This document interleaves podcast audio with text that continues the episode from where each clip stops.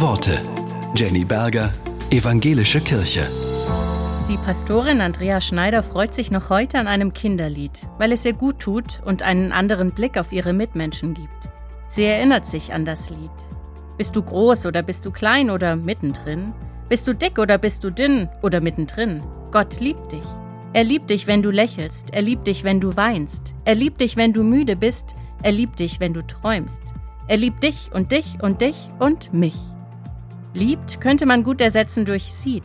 Wenn dieser Blick Gottes doch abfärben könnte auf uns, darauf, wie wir andere sehen, unsere Kinder, auch uns selbst, mittelgroß, mitteldick, mittelmäßig oft, aber gerade deshalb mittendrin, was für ein Glück, liebevoll angesehen werden, auch von Gott, und dann die Augen weit aufmachen und in die Welt gucken, unbefangen, angstfrei und behütet.